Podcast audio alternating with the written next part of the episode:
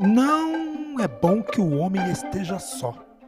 Essas palavras foram ditas por Deus no começo da história da humanidade.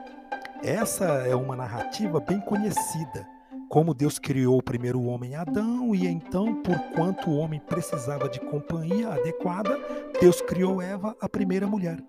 E disse mais o Senhor Deus: Não é bom que o homem esteja só, far-lhe-ei uma auxiliadora que lhe seja idônea. Gênesis 2:18. Esse desejo de termos a companhia de outros é inato.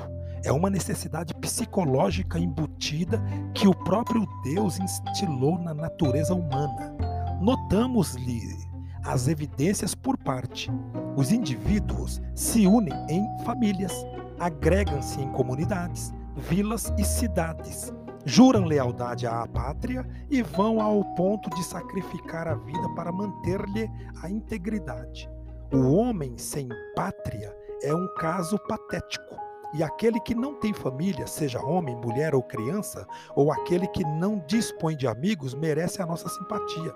Ninguém há que sinta que pertence de maneira íntima.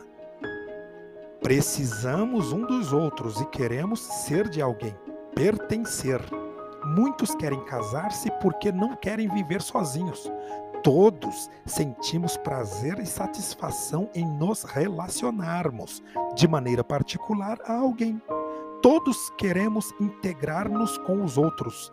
Sentimos-nos seguros quando temos a consciência de que fazemos parte e ficamos felizes quando os nossos interesses e sentimentos são partilhados por outros.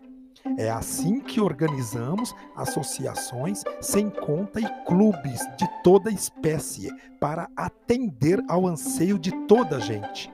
Há sociedades, irmandades, tribos, lojas, fraternidades, ligas, uniões, agrupamentos, bandos, corporações, comunidades e grupos. Há clubes sociais, associações recreativas, agrupamentos profissionais, sociedades culturais, denominações religiosas, organizações políticas.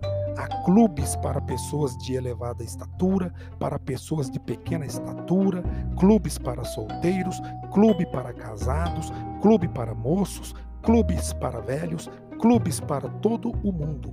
Tais esforços por parte dos indivíduos a fim de formarem grupos e associações de toda a ordem nada mais são do que as demonstrações adicionais desse fundamental ou dessa fundamental necessidade psicológica de pertencimento.